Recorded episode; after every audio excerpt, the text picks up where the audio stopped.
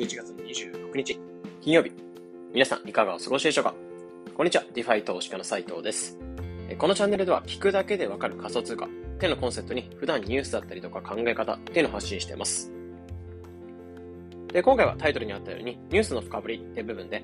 トークン価値588%アップ。コインベース、ウォレット会社 BRD を買収へ。ということで、とあるニュースっていうのがあったので、そちらを深掘りしながら話していきます。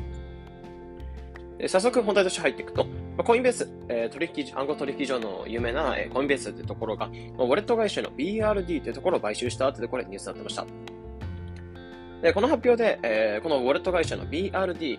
のトークン価値、まあ、株の価値みたいなものが24時間で588%上昇したというところで話題になってて、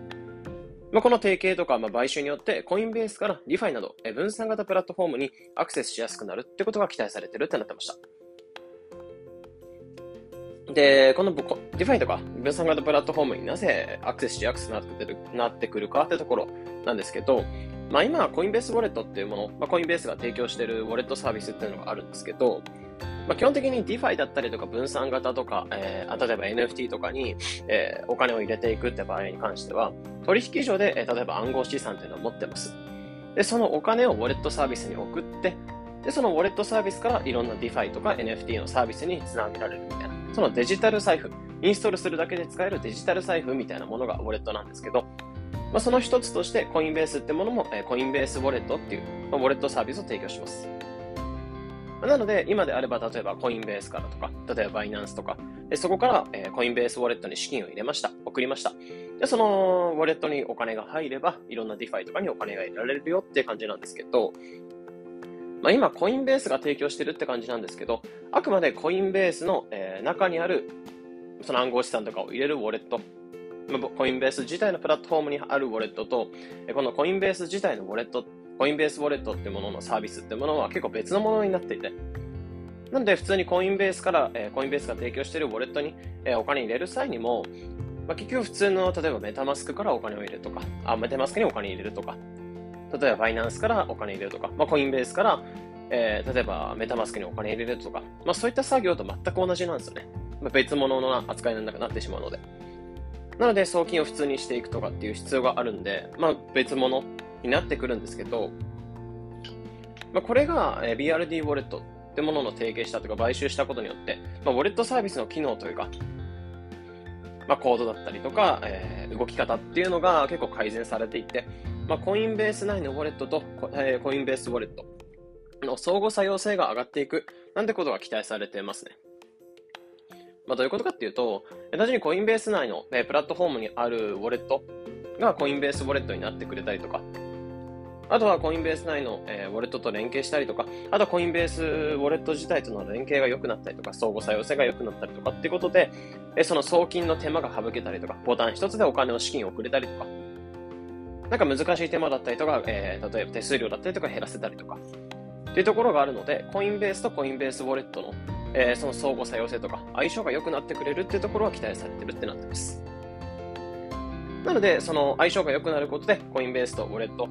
のつながりが良くなるので、えー、 DeFi サービスとか、まあ、コインベース自体で、えー、 DeFi サービスとか NFT にお金を入れていくってことが簡単になるんじゃないかなっていうところで期待されてます。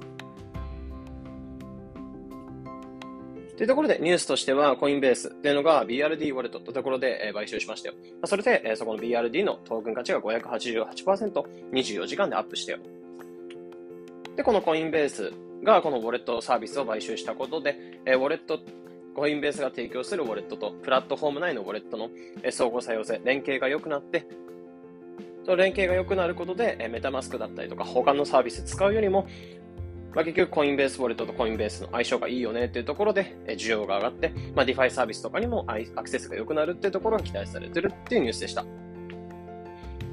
で、このニュースって受けて思ったのは、まあ、プラットフォーム内のウォレットと、まあ、外部のウォレットっての連携が強くなれば、かなりコインベース自体の価値っていうのは上がっていきそうなのかなっていうふうに思いました。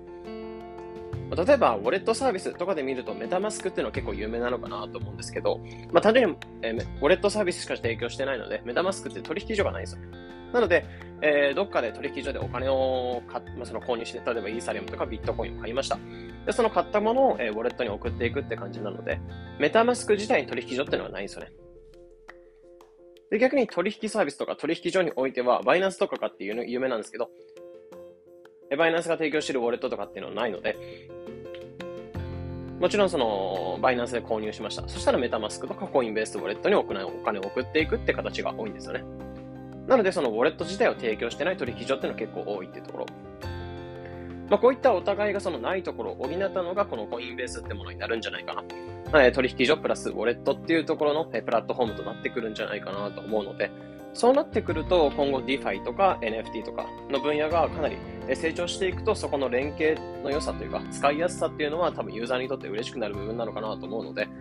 コインベース自体の、コインベース自体がかなりの価値を生んでくれる、市場自体にかなり価値を提供してくれてるものになるんじゃないかなっていうところを期待されてるって感じでした。なのでそこは結構楽しみに見たいなっていうふうに思いました。